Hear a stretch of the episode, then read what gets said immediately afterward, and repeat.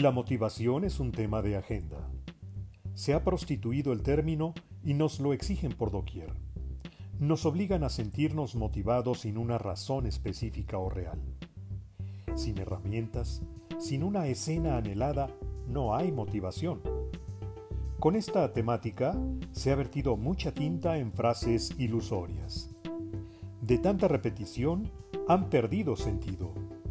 Ya no nos motivan por el contrario, nos presionan y se convierten en un lastre.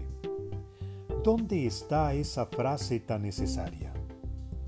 ¿Dónde están nuestras razones? ¿La motivación se puede comercializar?